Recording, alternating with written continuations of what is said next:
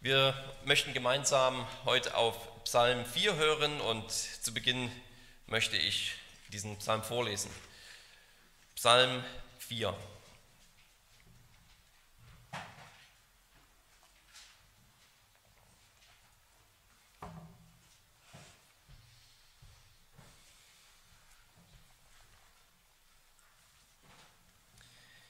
Dem Vorsänger mit Seitenspiel ein Psalm Davids.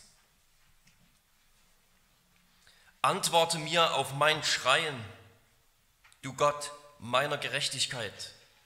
In der Bedrängnis hast du mir Raum gemacht.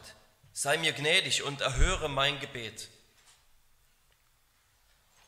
Ihr Männer, wie lange noch soll meine Ehre geschändet werden? Wie habt ihr das Nichtige so lieb und die Lüge so gern, Selah? Erkennt doch, dass der Herr den Getreuen für sich erwählt hat. Der Herr wird ihn hören. Der Herr wird hören, wenn ich zu ihm rufe. Er zittert und sündigt nicht. Denkt nach in eurem Herzen auf eurem Lager und seid still, Selah. Bringt Opfer der Gerechtigkeit und vertraut auf den Herrn. Viele sagen, wer wird uns Gutes sehen lassen? O Herr, erhebe über uns das Licht deines Angesichts. Du hast mir Freude in mein Herz gegeben, die größer ist als ihre, wenn sie Korn und Most in Fülle haben. Ich werde mich in Frieden niederlegen und schlafen, denn du allein, Herr, lässt mich sicher wohnen.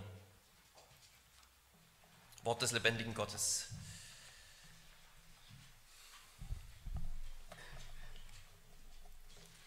Wohin gehst du, wenn es hart auf hart kommt? Für Nachfolger Jesu ist irgendwie klar, dass die Antwort lautet, wir gehen zu ihm, wir gehen zu Jesus. Wir suchen Zuflucht im Gebet, wir suchen Zuflucht bei Gott in seinem Namen. Aber vielleicht ist das eine vorschnelle Annahme, dass wir das machen, dass das ja ganz klar ist für uns. Denn auch die Gläubigen lassen sich schnell abbringen. Wie oft im Leben warten wir auf etwas und gerade beim Warten stellt sich die Frage, wohin gehen wir, wenn es hart auf hart kommt?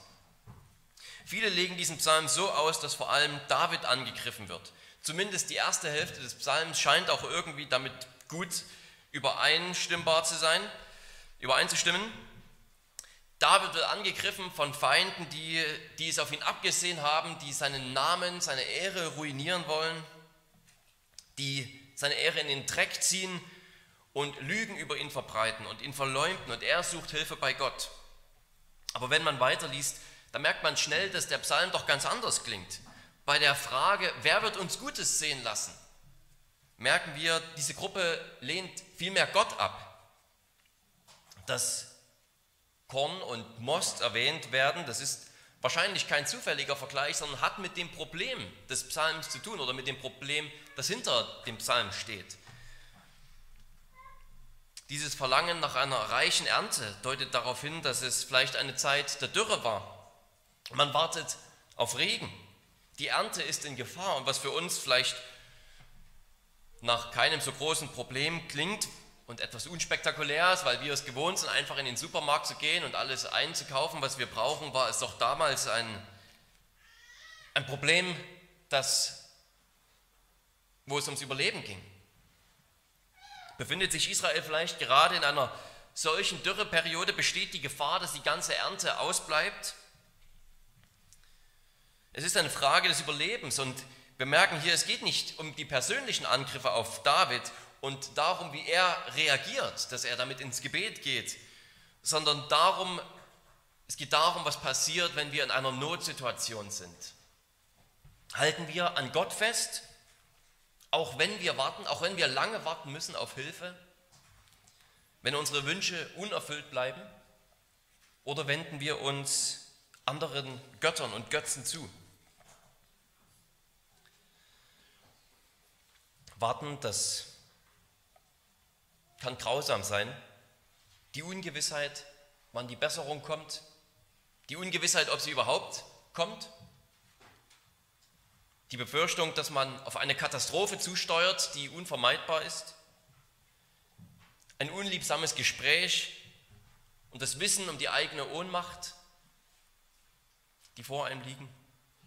Wenn man vielleicht eine Arbeit sucht und es kommt nichts, obwohl man eine Bewerbung nach der anderen schreibt und es reicht irgendwie hinten und vorn nicht richtig und wie schön wäre doch eine Erleichterung. Eine große Summe von irgendwoher und ich könnte endlich meine Schulden abzahlen. Aber so geht das Bangen doch weiter. Oder wenn man sich einen Partner wünscht und es vergeht ein Monat nach dem anderen, ein Jahr nach dem anderen und nichts passiert. Worauf Menschen alles warten.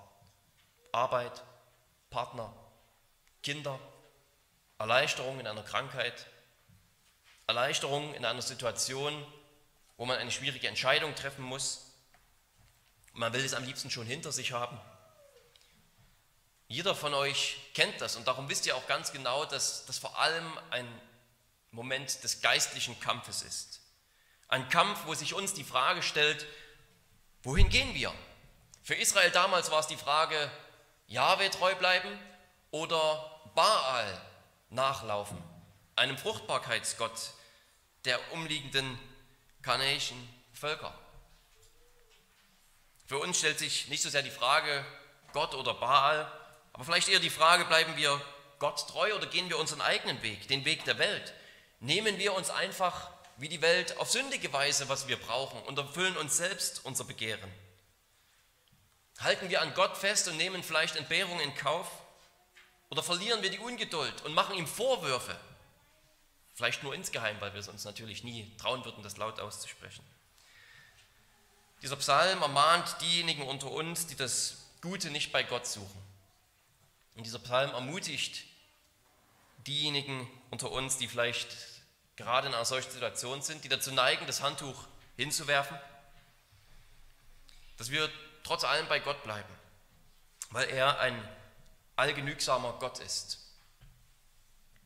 Zuerst wollen wir uns diese Ermahnung an die Götzendiener anschauen. Wie gesagt, Vers 7, wenn man Vers 7 als Anfangspunkt versteht, dann wird schnell deutlich, worum es geht. Wer wird uns Gutes sehen lassen?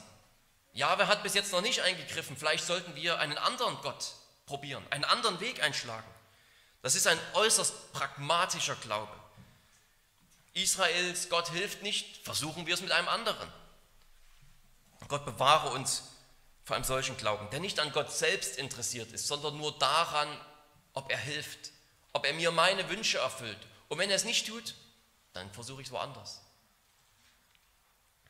Und auch Vers 3 passt dann gut zu dieser Auslegung. Wie lange noch soll meine Ehre geschändet werden? Habt ihr das, wie lange habt ihr das Nichtige so lieb? Oder habt ihr das Nichtige so lieb und die Lüge so gern? fragt David.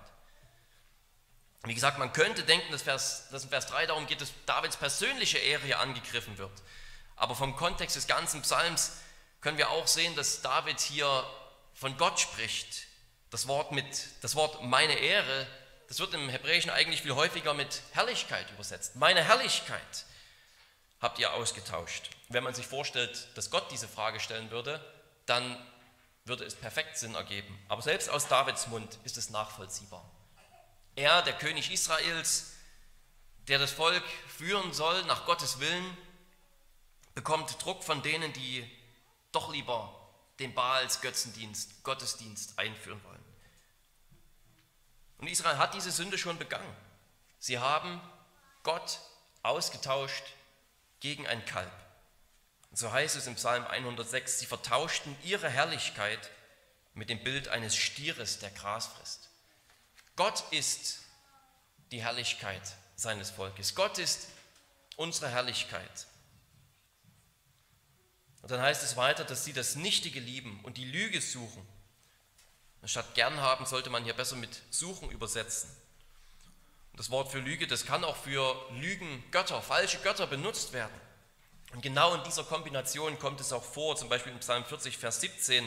Es mögen fröhlich sein und sich an dir freuen alle, die dich suchen. Es mögen stets sagen, groß ist der Herr, die dein Heil lieben. Ja, suchen und lieben diese Israeliten Baal oder suchen und lieben sie den wahren Gott. Ich bringe diese, diese Details nur an, um eben noch einmal deutlich zu machen, dass es hier, obwohl es so sehr nach dieser persönlichen Verfolgung klingt, die wir aus ganz vielen Psalmen kennen, doch eher um die Frage geht, ob man Gott treu ist in Schwierigkeiten. Das sind die Götzendiener, die das nicht tun, die neue Wege einschlagen wollen, die sagen, Gott ist unzuverlässig. Und da ist David, der sagt, Gott ist unsere Herrlichkeit, an ihm müssen wir bleiben. Die Hässlichkeit der Sünde wird hier natürlich ganz und gar deutlich. Erfüllung, Hilfe, Freude, die nur Gott geben kann, die werden hier gesucht bei etwas, was nichts anderes ist als eine goldene Statue. Man will diese Dinge, die Herrlichkeit Gottes, die Freude, die er gibt, eintauschen gegen ein bisschen Geld, gegen ein bisschen kurze Lustbefriedigung, für kurzweiliges Glück. Aber was hat Jesus für uns hingegeben? Er hat sein Leben für uns gegeben aus Liebe. Er hat alles für uns hingegeben. Bis zum Tod am Kreuz war er gehorsam und hat den Widerspruch der Sünder ertragen. Und wir tauschen seine Herrlichkeit ein gegen ein kurzes Glück, doch jetzt mal zu bekommen, was wir wollen, statt treu zu sein, statt noch ein bisschen länger weiter auszuhalten, statt wieder ins Gebet zu gehen. Wir sollten uns des Kreuzes rühmen. Das ist unsere Herrlichkeit. Wenn etwas in meinem Leben gut ist und mir Freude gibt und wirklich aufopferungsbereit macht, dann das Kreuz, dann, dass mein Gott gekommen ist für mich. Ihn sollen wir lieben, ihn sollen wir suchen. Und was dann folgt, sind sieben Ermahnungen an die Götzendiener. Sieben Ermahnungen an sie, um umzukehren. Zuerst sollen sie erkennen, dass Gott den Getreuen für sich ausgesondert hat, dass er das Gebet des Getreuen erhört. Wir werden auf das Gebet noch zu sprechen kommen. Hier ist erst einmal wichtig festzustellen, dass Gott einen für sich erwählt hat, beziehungsweise ausgesondert hat. Und dieses Wort kommt fast ausschließlich im Buch Exodus vor, oder sogar ausschließlich im Buch Exodus vor, wo Gott einen Unterschied macht zwischen den Israeliten, die in Ägypten leben, und den Ägyptern, als die zehn Plagen über dieses Land hereinbrechen. Das Vieh, das Land, die Gesundheit der Ägypter wird angegriffen aber Gott macht einen Unterschied zwischen ihnen und den Israeliten. Die Israeliten hat er für sich ausgesondert. Ihr Land, ihr Vieh, ihre Gesundheit, sie selbst bleiben unangetastet. Und was für eine krasse Warnung ist das an diese Israeliten hier, dass sie selbst werden wie die Ägypter, dass sie selbst Teil des Problems sind, dass sie Teil derer sind, die das Gericht früher oder später erfahren werden. Das ist eine eine krasse Warnung. Eine krasse Warnung, die wir uns selbst sagen lassen müssen, dass wir nicht Gott den Rücken kehren, dass wir nicht gerade wie die werden, die Gott richten muss, wie seine Feinde, wie die Feinde des Volkes Gottes. Und es gehört nicht so viel dazu. Es ist jetzt nicht so, dass diese Männer hier auf einmal Sklaventreiber werden wie die Ägypter, aber sie verwerfen Gott. Und das ist das Schlimmste. Und dann geht es weiter. Zweitens sollen sie erbeben. Drittens, sie sollen nicht sündigen. Sie sollen nachdenken auf ihren Herzen, äh, in ihren Herzen, auf ihren Lagern. Als viertens, als fünftens sollen sie still sein. Hier sehen wir eine ganze Litanei, die sozusagen diese Männer dazu auffordert, wahre Gottesfurcht zu entwickeln, indem sie Gott wirklich erkennen, indem sie ihre eigene Sünde erkennen und erbeben darüber, wer Gott ist. Es geht um ein echtes Überwältigtsein dieser Männer. Sie denken einfach, Gott, ja, das ist, ist ein Produkt neben vielen anderen, was ich aus dem Regal greifen kann. Heute probiere ich Gott, morgen probiere ich Baal, übermorgen probiere ich Sex, übermorgen probiere ich Geld oder ein völlig selbstbestimmtes Leben. Diese hochmütige Frage, wer wird uns Gutes schauen lassen, das ist ja im Grunde genommen als eine Selbstrechtfertigung gedacht. Wer wird uns Gutes schauen lassen? Wir haben es probiert. Gott funktioniert nicht.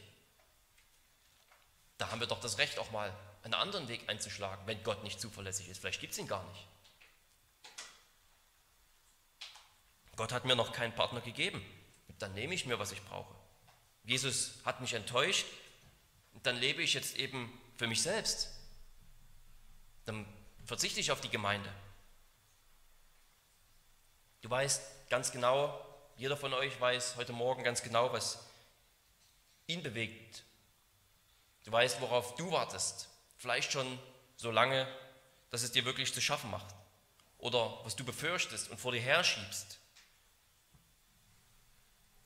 Du weißt, welche Enttäuschung du empfindest und vielleicht sogar innerlich Gott verantwortlich machst.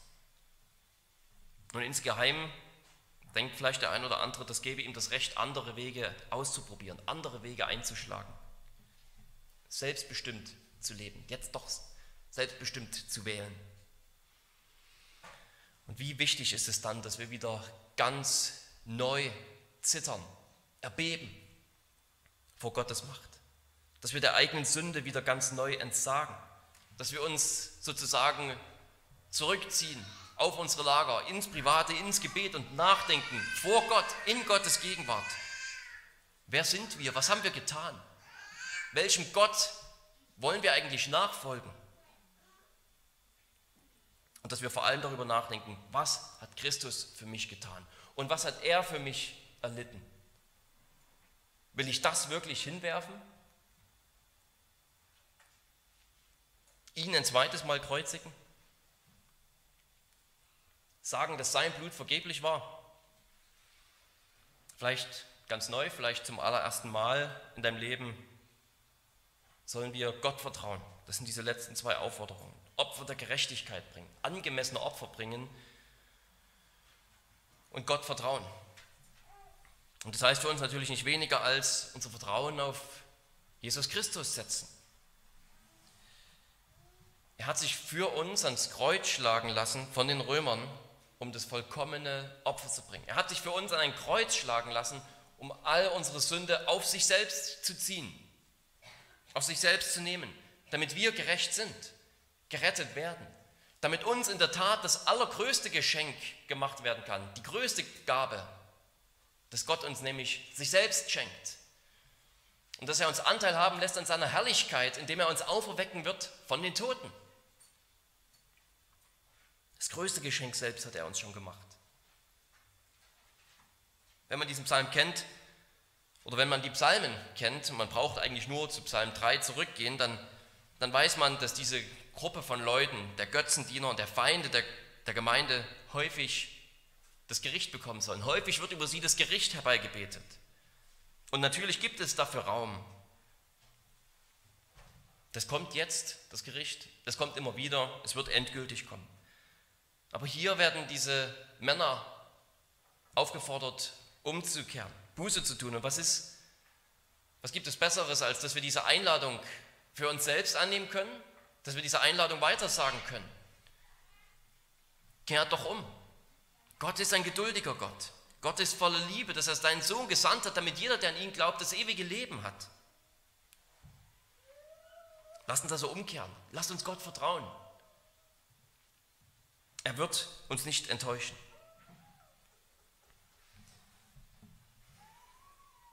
Aber wir bleiben quasi auf halbem Weg stehen, wenn wir nur zur Umkehr aufrufen, wenn wir nur die Warnung an die Götzendiener aussprechen, in der Hoffnung, dass sie sich sagen lassen, dass sie zur Besinnung kommen.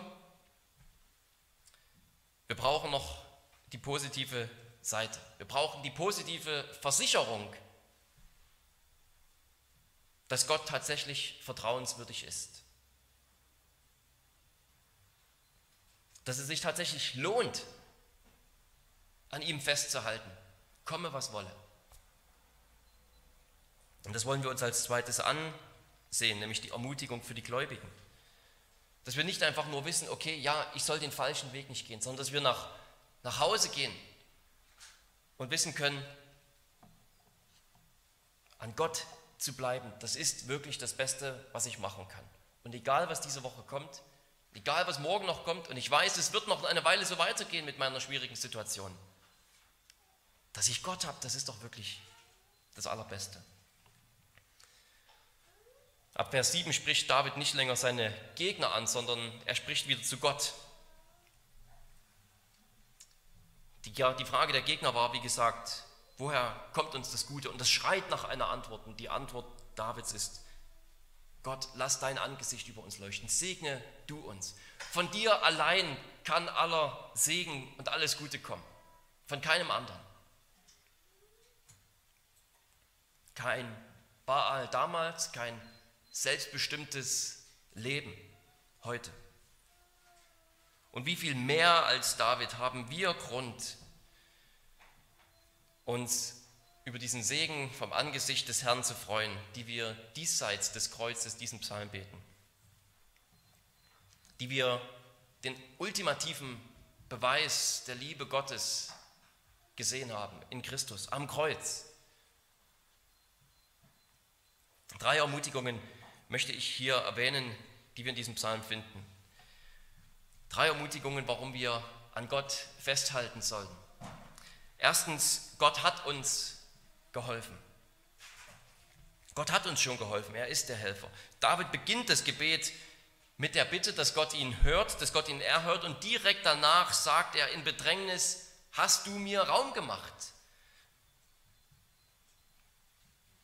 Wenn wir Not erleben, wenn wir fragen, wo ist Gott dieses Mal, dann ist es gut, wenn wir uns wieder ganz neu ins Gedächtnis rufen, was Gott schon alles für uns getan hat, wie oft er uns schon geholfen hat. Wie oft hat Gott Dinge schon so geführt, dass wir hinterher nur gestaunt haben und gesagt haben, es ist eigentlich viel besser gekommen, als ich das geplant hatte. Das sollen wir uns wie David zuerst ins Bewusstsein rufen. Es kommt nicht immer, wie wir wollen, das, das wissen wir alle zu gut. Gebet wird nicht immer erhört, wie es uns gefällt. Aber jeder von euch wird bestätigen können, dass Gott geholfen hat.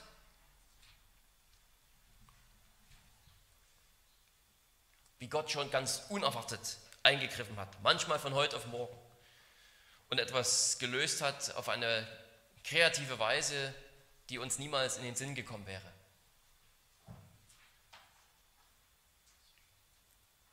Und vor allem dürfen wir bedenken und sollen wir bedenken, dass Gott uns ja schon durch Christus geholfen hat. Dass er doch schon das Allerwichtigste für uns getan hat. Wer wird uns scheiden von der Liebe Gottes, die in Christus Jesus ist?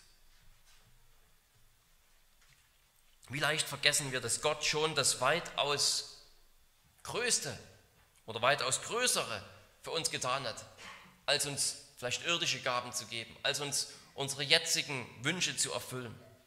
Er hat uns mit allen himmlischen Gaben durch Christus schon beschenkt.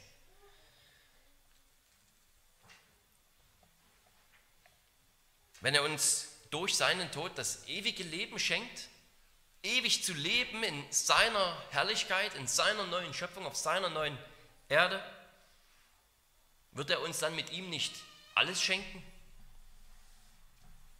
Nicht alles, was wir wollen, aber alles, was nötig ist. Gott hat uns bereits geholfen. Zweitens, Gott hört Gebet. Er ist der Hörer des Gebets. Ich hatte das ja schon erwähnt.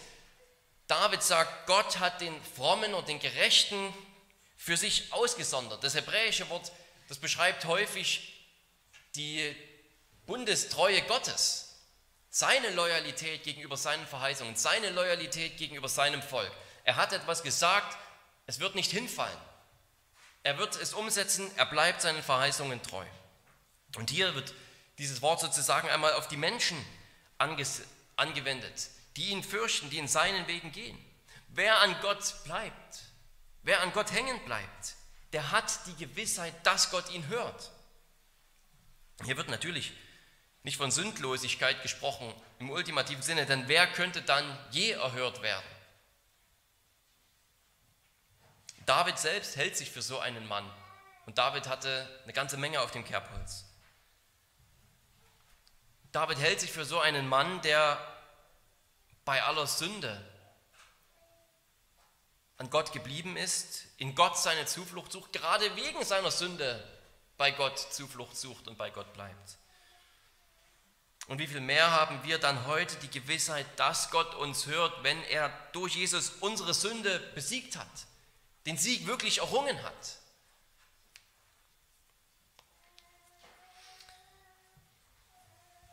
Dann lasst uns mit ganzem Herzen, dann lasst uns mit ganzem Eifer beten. Das Gebet des Gerechten vermag viel in seiner Wirkung. Elia war ein Mensch wie wir, ein Mensch gleicher Gemütsbewegung wie wir und er betete inständig, dass es nicht regnen möge und es regnete nicht auf der Erde für drei Jahre und sechs Monate. Das schreibt Jakobus, um uns zu ermutigen zum Gebet. Elia, der war ein Mann wie wir. Wir denken, okay, er war ein Prophet, wenn der um etwas bittet, gibt es Gott sowieso. Aber so versteht Jakobus das nicht. Er sagt, er hat inständig gebetet, ernsthaft gebetet und Gott hat ihn erhört. Lasst uns darum, wie David, eben darum beten. Erhebe über uns das Licht deines Angesichts, dass von Gott der Segen auf uns komme. Das, was wir brauchen, der Segen, den wir brauchen. Nicht die Götzen, nicht wir selbst, nicht der Zufall, nicht ein selbstbestimmtes Leben können uns den Segen geben, sondern vom Angesicht Gottes muss er kommen. Und als drittes sehen wir noch eine echte Steigerung dazu. Nochmal eine echte Steigerung dazu, dass Gott unser Gebet erhört und tatsächlich die Gaben gibt, die wir brauchen. Gott selbst ist mehr als seine Gaben. Gott ist der allgenügsame Gott. Und darauf steuert hier alles zu. Gott antwortet, aber er antwortet uns ja nicht immer, wie wir es wollen. Und er antwortet nicht immer sofort. Und er antwortet auch nicht immer mit einem Ja auf unsere Gebete. Und warten ist ja gerade darum so schwer, weil wir häufig viel beten und weil wir andere bitten, für uns mitzubeten und es passiert irgendwie dennoch so wenig. Das macht es ja manchmal gerade so schwer, dass es ein Ausdauerlauf ist. Aber das ist kein Grund, Gott links liegen zu lassen. Denn derselbe Gott, der hinter diesen Gaben steht, erfüllt uns viel, viel mehr, als seine Gaben es je könnten. David sagt, du hast mir mehr Freude gegeben, als sie haben, wenn sie Most und Korn in Fülle haben.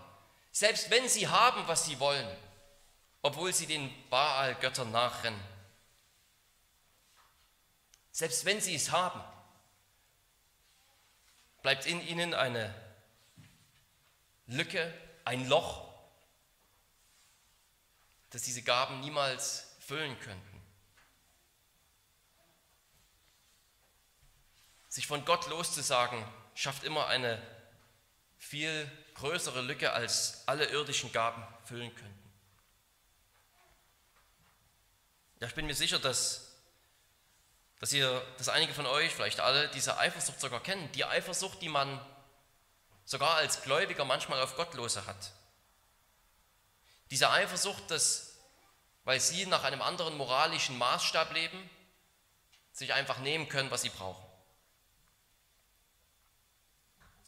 Sie können, sich, sie können gewissenlos den sündigen Weg einschlagen, um Geld zu bekommen, um ein besseres Leben zu führen, um ihre Bedürfnisse, welche auch immer das seien, zu befriedigen. Und als Christen weigern wir uns, diese Wege mitzugehen. Aber das heißt auch häufig, dass wir weiter warten müssen, dass weiter Ungewissheit bestehen bleibt, dass es weiter schwer bleibt. Und vielleicht hast du dir schon gesagt, denen geht es in gewisser Weise besser. Die müssen nicht viel drüber nachdenken, die nehmen sich einfach, was sie brauchen und ich muss hier weiter schmachten. Liebe Geschwister, diese Gedanken, die müssen wir verbannen. Auch wenn es so aussieht, als hätten sie, was sie wollen. Sie haben alles verloren. Sie haben alles verloren.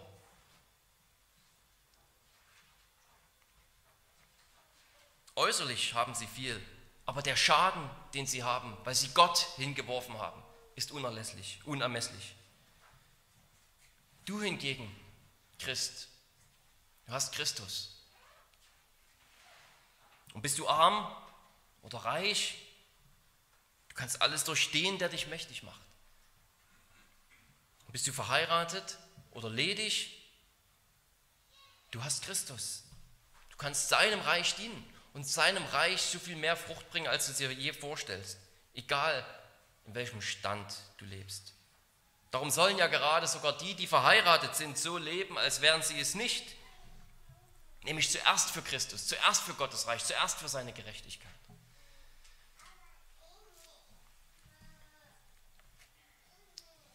Wir haben Gott, wir haben Christus. Das ist der größte Gewinn.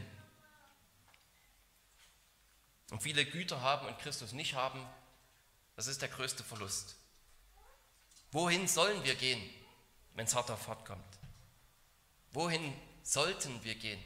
Jesus hat Worte des ewigen Lebens. Gottes Herrlichkeit hat eine Qualität, die durch nichts in dieser Welt ersetzt werden kann. Und wenn du dich schlafen legst, heute und morgen und den Tag danach und den Tag darauf, dann kannst du dich ruhig schlafen legen und in Sicherheit schlafen, denn du hast Gott auf deiner Seite. Weder ich noch die Bibel gibt dir die Gewissheit, dass, das, dass du deswegen bekommst, was du dir wünschst. Aber sie bestätigt dir, dass nur Gott, der Gott, dem du dienst, es dir geben kann. Und sie bestätigt, dass selbst wenn Leib und Seele verschmachten, selbst wenn wir alles verlieren, wir doch die am reichsten Beschenkten sind. Wir doch die sind, die sich unter allen Menschen auf der Welt am glücklichsten schätzen können. Wir haben Christus. Es lohnt sich nicht, ihn zu verlassen. Es lohnt sich nicht, woanders hinzugehen als zu ihm, als zum Kreuz, als zu Gott im Gebet und immer wieder ganz neu zu erkennen, dass Gott der allgenügsame Gott ist. Und egal welche Not wir haben, bei ihm ist die Hilfe. Er ist unsere Hilfe und unsere Freude. Gott schenke uns immer wieder ganz neu diese Zuversicht, dass wir sie so erbeten und erbitten, wie David das hier tut. Amen. Lass uns beten.